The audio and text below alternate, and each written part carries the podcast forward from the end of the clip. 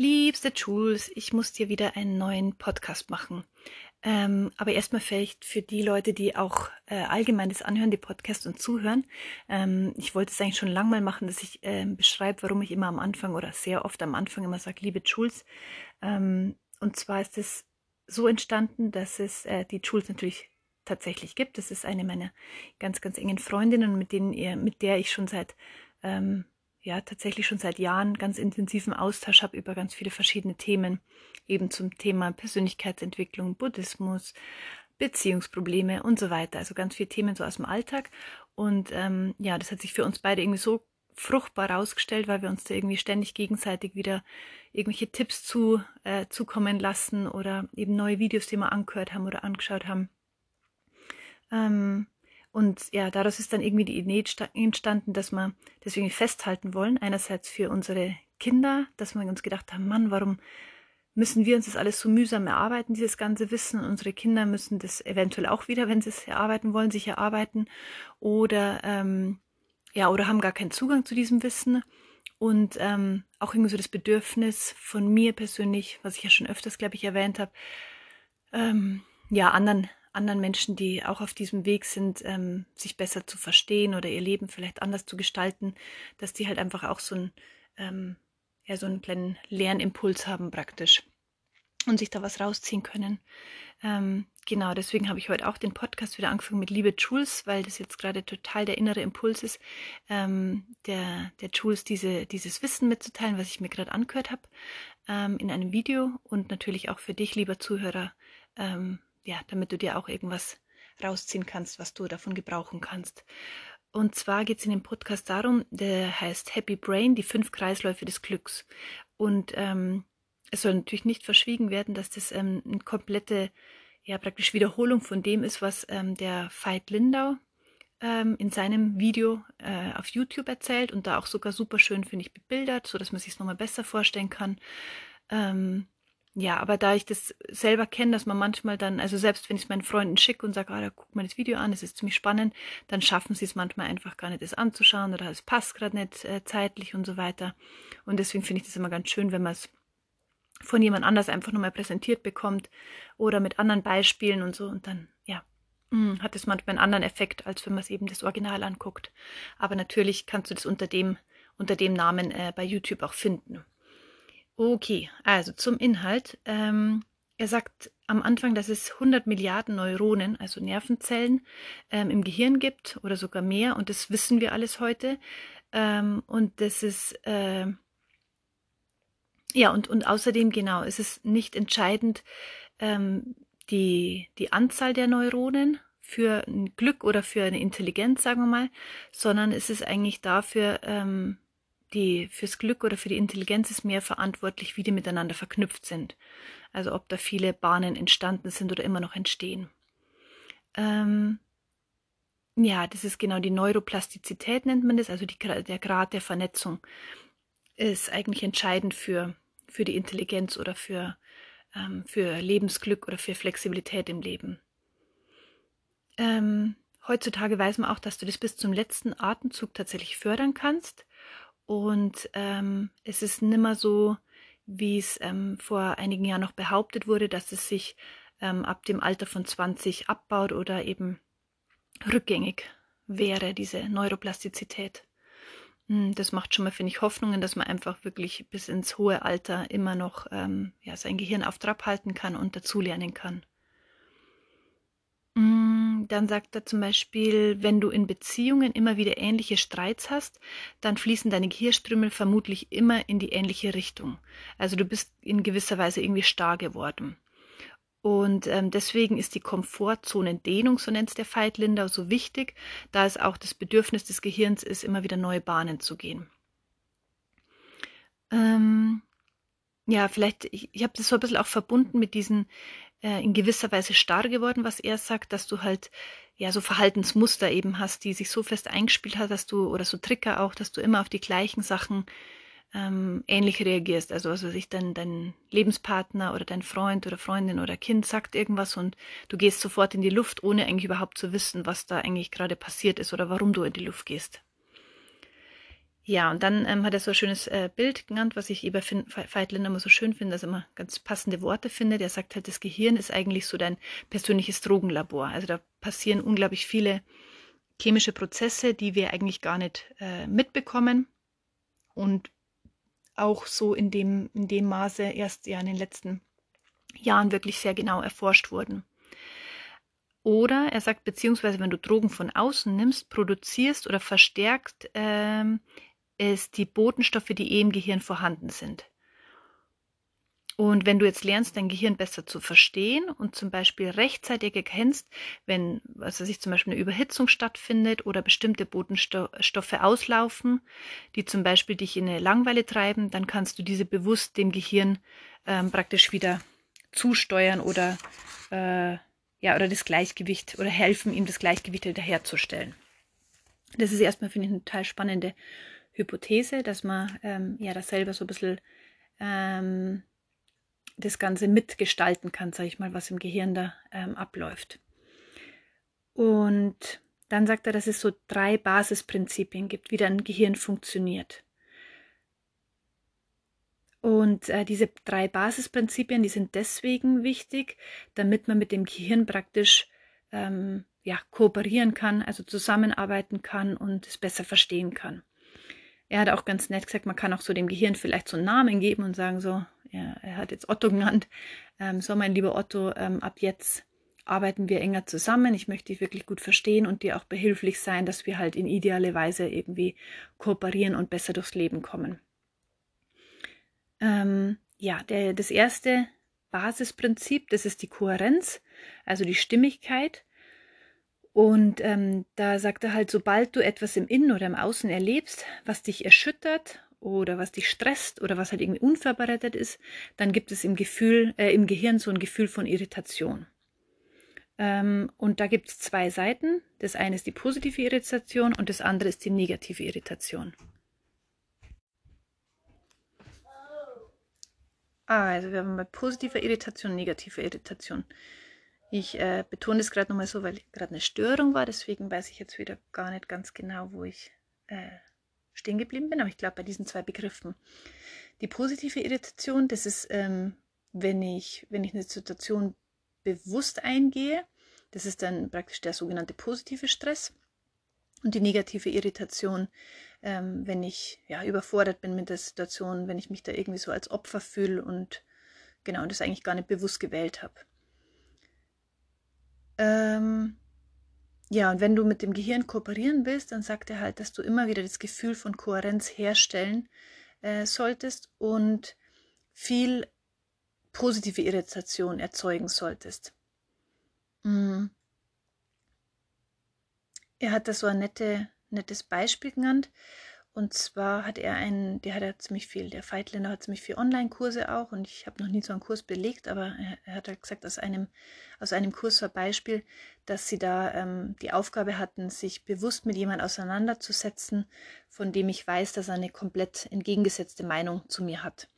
Und ähm, aber einfach mit der Einstellung reinzugehen, das Gespräch, dass ich neugierig bin und dass ich offen bin und dass ich mich einfach mal versuche, komplett in den Menschen reinzuversetzen mit seiner Meinung und versuche das zu verstehen. Und ähm, ich muss ehrlich zugeben, dieses Beispiel kann ich gut nachvollziehen, weil das, ähm, ja, das mache ich manchmal so, war mir aber nie bewusst, dass das das genau im Gehirn erzeugt, aber ich finde es manchmal spannend, halt ja mit Leuten zu diskutieren, die wirklich äh, eine ganz andere Meinung haben, aber einfach wirklich versuchen zu verstehen, was sind denn jetzt Ihre Argumente oder wie kommen Sie darauf? Vor allem so nach dem Motto, was haben Sie im Leben erlebt, dass Sie zu dieser Meinung kommen? Weil ich denke halt, dass jeder einfach durch seine Sozi Sozialisation so geprägt ist, ähm, dass er ja an dem jetzigen Punkt, wo er im Leben steht, äh, einen, einen Grund hat, warum er da gelandet ist. Und ähm, das negative Beispiel für diese negative Irritation wäre es jetzt, äh, wenn man zum Beispiel plötzlich in eine Gruppe von Neonazis gerät und sich jetzt mit denen auseinandersetzen soll, dann wäre es mit Sicherheit eher eine, eine negative Stresssituation. Okay, also das war das erste Basisprinzip, die Kohärenz, die Stimmigkeit. Das zweite ist die Automatisierung, Auto, Entschuldigung, Automatisierung. Und da gibt es auch wieder zwei äh, Pole. Also der positive Pol wäre das, was wir ähm, automatisieren ähm, ist von dem her ganz geschickt fürs Gehirn, weil es einfach Energie spart fürs Gehirn. Und das liebt das Gehirn, weil es somit ja, Energie für andere Dinge hat.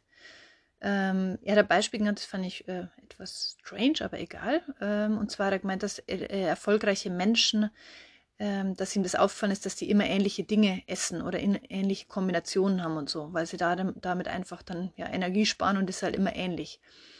Aber es stimmt natürlich, wenn man sich mal selber beobachtet, ist es vielleicht so, dass viele Menschen ähnlich zum Beispiel frühstücken, weil sie dann einfach nicht jeden Morgen wieder entscheiden müssen, was sie jetzt essen, sondern halt äh, klar ist, dass ich zum Beispiel einen Toast mit Marmelade esse oder so. Ähm, ja, ich denke, da fallen jedem viele Beispiele ein, wo man wirklich auch bemerken kann, das ist äh, Energiesparmodus und das ist praktisch, dass, dass man dann immer groß entscheiden muss. Ach so, mir fällt gerade noch ein Beispiel ein, wo es ich extrem im Gegenteil fand das ist jetzt auch die Schattenseite von der Automatisierung, wenn es, ähm, wenn nee, Entschuldigung, erst nochmal, wo, wo man auch in Stress gerät, wenn man zum Beispiel frisch Mutter geworden ist oder frisch Vater geworden ist, dann muss man, finde ich, sich wieder komplett neu sortieren und erstmal gucken eigentlich, was sind denn eigentlich seine persönlichen Werte und welche sind einem auch wirklich wichtig, dem Kind zu äh, vermitteln und in welcher Weise möchte ich das vermitteln möchte ich die strenge Mama sein, die autoritäre Mama, die liebevolle und so weiter. Und bei jeder einzelnen Sache musst du wieder neu dich sortieren und neu überlegen und ausbalancieren, ähm, ja, was sind da eigentlich meine, meine obersten Prinzipien und wie kann ich die durchsetzen. Ähm, ja, und da fällt, finde ich, vor allem diese Automatisierung, die man vielleicht im Alltag eh schon hat, fällt komplett flach, weil du wieder alles neu strukturieren musst. Dann bei der Automatisierung hat er auch die Schattenseite genannt. Und zwar kann es halt passieren, dass wenn ich äh, extrem automatisiert bin, dass ich dadurch eigentlich das Leben irgendwie so verpasse und nur noch so auf Autopilot durchs Leben renne. Ähm, ja, zum Beispiel ein Beispiel meinte er mit Smartphones, dass die uns die Automatisierung nehmen uns ja ganz viel ab. Also was weiß ich, äh, Termine und ähm, äh, äh, äh was fällt mir sonst noch ein? Termine und Termine. Und das ist einerseits sehr praktisch, aber andererseits wird das Gehirn halt irgendwie immer fauler, weil es einfach alles über Smartphone läuft. Wir müssen nichts mehr selber irgendwie ähm, ja, uns merken oder ähm, nachdenken. Und zum dritten Prinzip komme ich sofort, nochmal nach einer kurzen Pause. So, dann kommen wir zum dritten Prinzip. Das dritte Prinzip ist Wachstum oder Ekstase. Ähm, er hat es so genannt, weil der, das Gehirn ja Otto hieß bei ihm. Also das Mod, der, der Otto muss angeturnt werden. Ähm, also ist es immer wieder wichtig zu gucken, ob man die Balance, ob die Balance da ist, zum Beispiel in der Beziehung oder im Job. Und ähm, ob genug Wachstum da ist oder ähm, fast schon zu viel Stress da ist, sodass eher negative, Kohären negative Kohärenz entsteht. Mm, und da sollte man immer wieder kontrollieren, wo eben gerade negative, negatives, wo eben gerade zu viel Gewicht drauf ist oder ähm, ja, dann eben dem Gehirn helfen muss. Ähm, Entschuldigung, jetzt bin ich gerade irgendwie konzentrationsmäßig rausgekommen. Ähm, um, um, wieder konzentrieren. Okay, das, das Gehirn, also das waren jetzt nochmal diese drei Basisprinzipien. Ich sage es nochmal, die Kohärenz, die Stimmigkeit, die zweite war Automatisierung und das dritte war Wachstum und Ekstase. Und bei allen drei soll man immer gucken, dass das eben im Gleichgewicht ist und nicht irgendwas ähm, ins Negative fällt. Dann sagte das Gehirn nutzt fünf Steuerungskreisläufe, um diese Balance herzustellen. Da äh, meinte er jetzt auch, man soll versuchen mitzudenken, ähm, wo du selber im Leben stehst und wo du vielleicht irgendwas noch ergänzen könntest, vertiefen könntest oder vielleicht auch ein bisschen weniger machen könntest. Also der erste Kreislauf, äh, das ist der Kreislauf von Vorfreude und von Anregung. Und er sagt auch, dass der uns eigentlich am meisten süchtig macht. Wie ja viele von uns wissen, ist da ähm, das Dopamin, das ins Spiel kommt. Und ähm, ja, was ja angenehm für den Körper ist, wenn Dopamin ausgeschüttet wird. Das Interessante fand ich hier, dass es auch bei ganz kleinen Dingen immer wieder Dopamin ausgeschüttet wird. Also zum Beispiel, wenn der Freund am Abend nach Hause kommt oder die Freundin, ähm, wenn du, was weiß ich, was Schönes zum Essen vor dir hast. Ähm, oder eine coole Sendung im Fernsehen läuft und so. Und jetzt hier das Interessante, zum Beispiel auch bei Facebook oder so, wenn du so hochscrollst einfach. Und das ähm, hat er einfach auch schön erklärt, warum so viele Leute sofort immer das, das Handy rauskramen, wenn sie irgendwo stehen oder sitzen und so, ähm, weil sie dann bei diesem Hochscrollen das Gehirn ständig wieder erregt ist, weil es ja immer wieder was Neues passiert. Also mit jedem Bild oder mit jeder Nachricht und so ähm, wird wieder so ein kurzer Impuls gesendet ans Gehirn, oh, passiert was Neues. Ähm, das fand ich voll spannend, weil man es ja ständig beobachtet, dass alle nur mit dem Handy da sitzen und so und einem das selber bestimmt auch oft passiert. Aber warum das genauso ist, war mir jetzt nicht bewusst.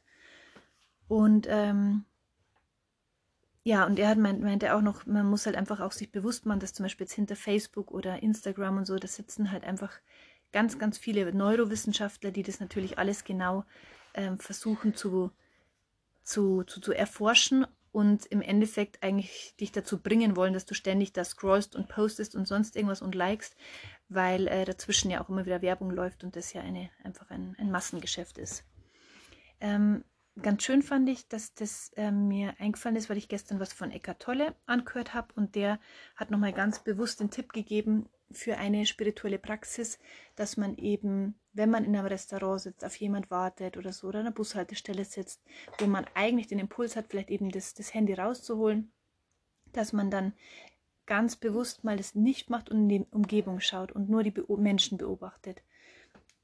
Und äh, seine weitere, sein weiterer Tipp war es dann, dass man ohne ähm, ja irgendwie ohne den ohne sofort eine Verurteilung vielleicht was ja ganz schnell passiert an die Menschen zu richten, dass man sagt, ach Schublade hier oder der sieht ja komisch aus oder was macht der denn da und den finde ich unsympathisch, dass man äh, diese Gedanken vielleicht kurz stoppt oder wenn man es nicht stoppen kann, einfach so beobachtet, also diesen diesen inneren Kritiker, der da sofort irgendeine eine Meinung dazu hat, dass man den einfach beobachtet, welche welche Etikettierungen der auf die Menschen packt oder auf die Umgebung. Aber dadurch mehr Stille eigentlich in einem ein, einkehrt und ähm, ja, so eine, so eine Distanz zwischen, zwischen dem Alltagsgeschehen bis, äh, passiert und dem, was, was man vielleicht, was innerlich eben der Sprecher sagt. Also das war der erste Kreislauf. Ich wiederhole nochmal, das war die Vorfreude oder die Anregung. Dann der zweite Kreislauf, das ist der von Stresshormonen. Da sagt er, dass das System ja im, im Endeffekt immer noch aus der Steinzeit ist. Aber es funktioniert eben immer noch genauso ähm, wie damals, dass wenn ich ähm, irgendwas sehe, was in irgendeiner Weise Gefahr sein könnte, dann ähm, tut das Gehirn innerhalb von Millisekunden das Adrenalin ins Gehirn schießen und ja, ich bin eigentlich. Äh, fluchtbereit. Ähm, aber dieses Adrenalin muss ja auch immer wieder abgebaut werden. Und wenn das ständig auf einem, das sage jetzt ich alles dazu, das hat ja nichts gesagt, wenn es ständig auf einem Hochstlevel ist, dann ist es einfach, weiß man mittlerweile auch, ähm, ja, schädlich fürs, fürs ganze System, für den Körper und kann auch Auslöser für sämtliche Krankheiten sein. Ähm, ja, und das ist jetzt auch noch mein, meine Info dazu. Deswegen ist es das Problem heutzutage auch, dass es ja dieses überholte Stresslevel ist bei vielen Menschen, glaube ich, einfach meist permanenter, weil immer irgendwie was, was ist, was man erledigen muss und man muss den Bus noch erreichen und das sollte man noch schnell machen und den Anruf tätigen. Und ähm, ja, damit kann eben dieses Adrenalin nie abgebaut werden, das System kommt nie zur Ruhe und wie gesagt, kann Auslöser von Krankheiten sein. Und ich fand es auch spannend, das nochmal zu verstehen, warum das denn bei Yoga so wichtig ist, dass man äh, die letzten Minuten dann noch dieses ähm, ja, stille Liegen eigentlich auf dem Rücken hat. Das heißt der Shavasana und ähm, darauf wird sehr viel Wert gelegt. Und es ist einfach, um dieses komplette System praktisch nochmal runterzufahren und einen Reset-Knopf praktisch zu, zu drücken. Und ähm, Veit Linder betonte nochmal, dass das auch in so Sätzen vorkommt wie ich muss oder ich sollte oder ich müsste doch, also die man immer wieder vielleicht kennt im Kopf und beobachtet, ich kenne die super gut von mir und ich merke auch direkt, dass die mich in einen extremen Stress versetzen, weil es einfach immer so ein, ähm, ja, so ein auf, auf dem Sprung sein ist, ohne dass man eigentlich in die Tätigkeit kommen kann, weil man gerade gar keine Zeit hat oder so oder gar keine Energie hat. Eben wenn es aber zu wenig äh, Stress da ist, dann schlafft das ganze System ab und es ist auch negativ. Okay, das war jetzt das zweite, der zweite Kreislauf, der äh, Kreislauf von Stresshormonen. Der dritte Kreislauf ist der Kreislauf der Bindungshormone. Oxytocin heißt ja das Bindungshormon. Und der ist extrem wichtig für die Bindung, äh, damit wir uns eingebettet fühlen. Also zum Beispiel für soziales Handeln, äh, für, so, für sozial handelnde Wesen. Ui, ui, Okay, nochmal eine kurze Pause.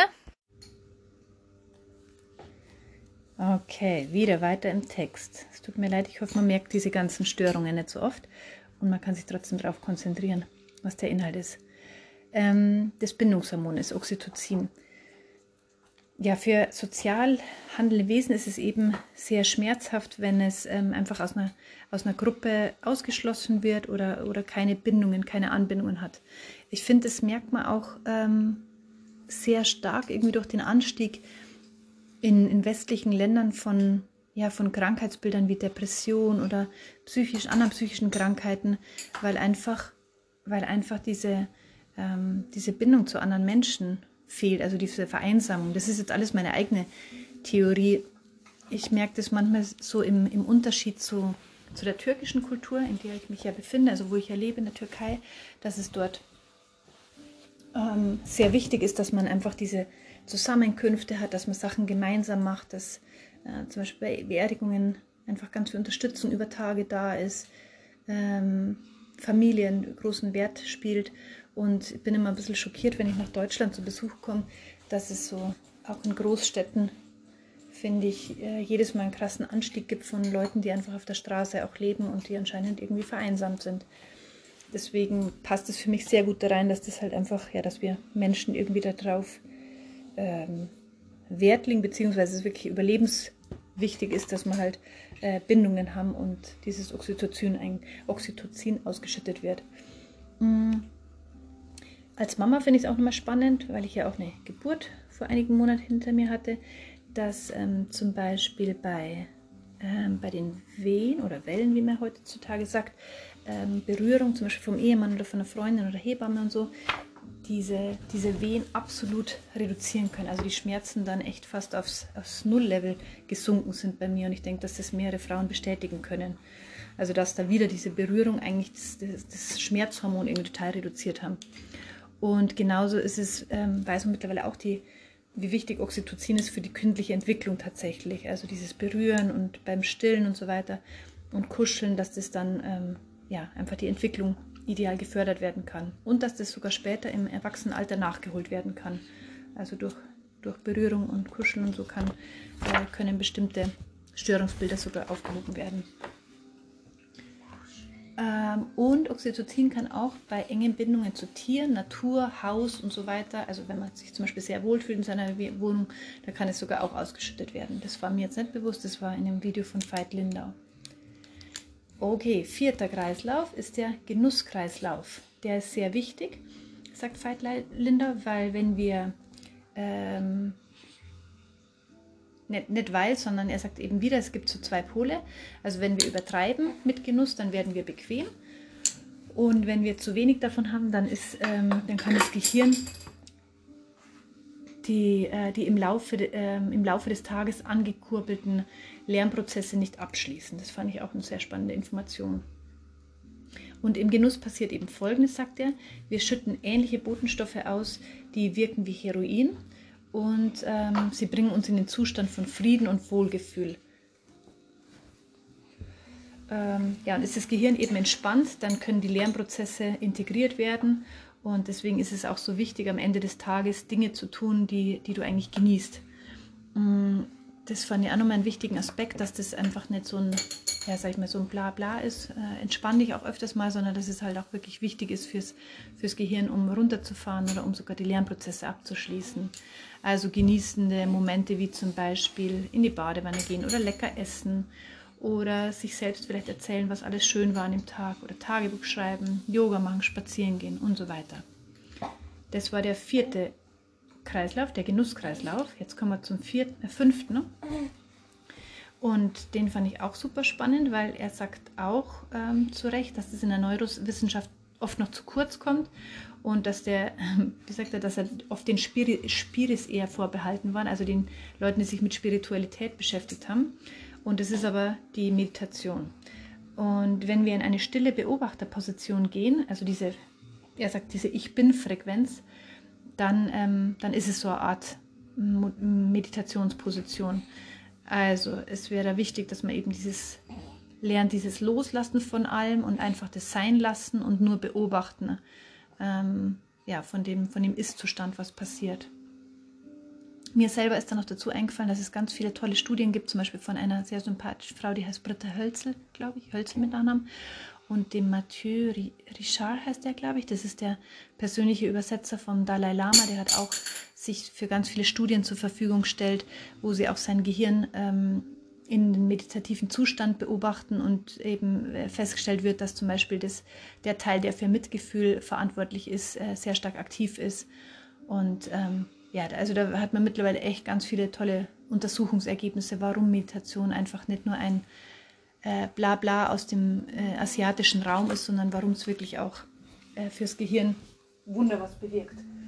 Und ähm, Veit Linder sagt nochmal, dass in diesen Momenten, wo die Meditation stattfindet, sogar eine Umstrukturierung des Gehirns stattfindet, die dich dazu befähigen, in deinem Alltag wieder viel bewusster Dinge zu wählen. Ähm, und da möchte ich auch noch mal kurz meine Erfahrung einfließen lassen, weil ich ja auch immer wieder viel meditiere. Ähm, und meine Erfahrung ist da, wenn ich viel meditiere, dass ich dann auch wirklich ähm, ja, feststelle, dass ich im Alltag diesen, diesen Spalt, sage ich mal, zwischen Reiz und Reaktion vergrößern kann. Also wenn ein Reiz auf mich einprallt, sagt mir zum Beispiel mein, mein Sohn sagt mir irgendwas und ich könnte vielleicht sauer werden, dann kann ich das erstmal ganz kurz in einer hundertstel Sekunde wahrnehmen, dass vielleicht jetzt Wut hochkommen könnte, aber ich kann dann kurz Zeit gewinnen, in der ich mich bewusst dafür entscheide, wie ich jetzt handeln will. Ob ich jetzt sauer werden will und sauer reagieren will oder ob ich ähm, vielleicht erstmal nochmal einmal tief durchatme und versuche, mich reinzuversetzen, wie es meinem Sohn gerade geht. Ähm, also diesen bewussten Beobachter, äh, den man praktisch in der Meditation übt, dass ich den halt immer wieder einsetzen kann. Oder ich kann damit liebevoller mit mir umgehen, weil ich zum Beispiel ähm, humorvoll oder interessiert an meiner Kritikerstimme, äh, meiner Kritikerstimme lauschen kann. Ähm, ja, und deswegen ist auch dieser Raum der Stille, so nennt es Veit Linda, so wichtig. Und ich fand es auch nochmal schön, dass er so betont hat ähm, und meinte, wenn man, wenn man mich in einem Interview oder in einem Podcast fragen würde, was, was findest du von allen deinem Wissen am allerwichtigsten, dass sie dann sagen würden, diese äh, immer wieder tagtäglich diesen Raum der Stille gewinnen, also 15 bis 20 Minuten. Und ich fand es deswegen so schön, weil ich das irgendwie auch so absolut bestätigen kann. Also wenn ich mir für irgendwas Zeit nehme tagsüber, sei es Yoga oder Spazierengehen oder sonst irgendwas, äh, dann, dann merke ich immer, dass ich den größten Profit aus dieser absoluten Stille in mir habe, wo ich so in mich einkehre, weil ich danach dann wirklich einfach entspannt wieder in den Alltag gehe mit einer ganz anderen inneren Haltung. Mm. Und ja, und achso, ich schaue gerade zum Beispiel in meine Aufzeichnung, Entschuldigung, deswegen habe ich gestockt. Ähm, ja, und meiner, meiner, meiner Meinung nach, genau, ist es in dieser, in dieser Stille auch oder in dieser Meditation auch so, dass es tatsächlich wieder zu diesem, äh, zu diesem ersten Kreislauf kommt, wo Dopamin ausgeschüttet wird, weil du eigentlich immer wieder innere neue Bilder entdeckst oder innere neue neue Denkmuster entdeckst und damit ja auch so eine Anregung vom Gehirn passiert. Aber das ist jetzt meine persönliche Theorie. Und mir fällt auch dazu ein, dass äh, der Robert Betz auch immer wieder diese Kerzenmeditation betont, wo du dich eigentlich auf, wo du dich eigentlich so ja, innerlich zurückziehst und auf so eine kurze Kerzenflamme konzentrierst, um so in die Ruhe zu kommen. Ha, puh, so viel von Ruhe geredet und eigentlich habe ich gerade gar keine innere Ruhe, weil zwei Kinder um mich die ganze Zeit rumturnen, wie man hört. Mm, okay, aber wie dem auch sei, bin ich gerade absolut in dem ersten Kreislauf und zwar Vorfreude und Anregung und anscheinend wird Dopamin ausgeschüttet, weil ich äh, merke, dass ich schneller rede und äh, mich richtig freue auf den zweiten Teil. Ich habe jetzt das Video auch noch fertig gehört, aber ich wollte unbedingt mit euch, ähm, also mit euch als Zuhörer und mit meiner Freundin Jules dieses ganze Wissen teilen und ähm, genau und bin total neugierig, wie das, wie das Video weitergeht und hoffe natürlich, dass du da ja dir irgendwas mitnehmen konntest. Bin aber eigentlich ziemlich überzeugt, dass da sehr sehr coole ähm, Inhalte dabei waren. So viel dazu. Tschüss.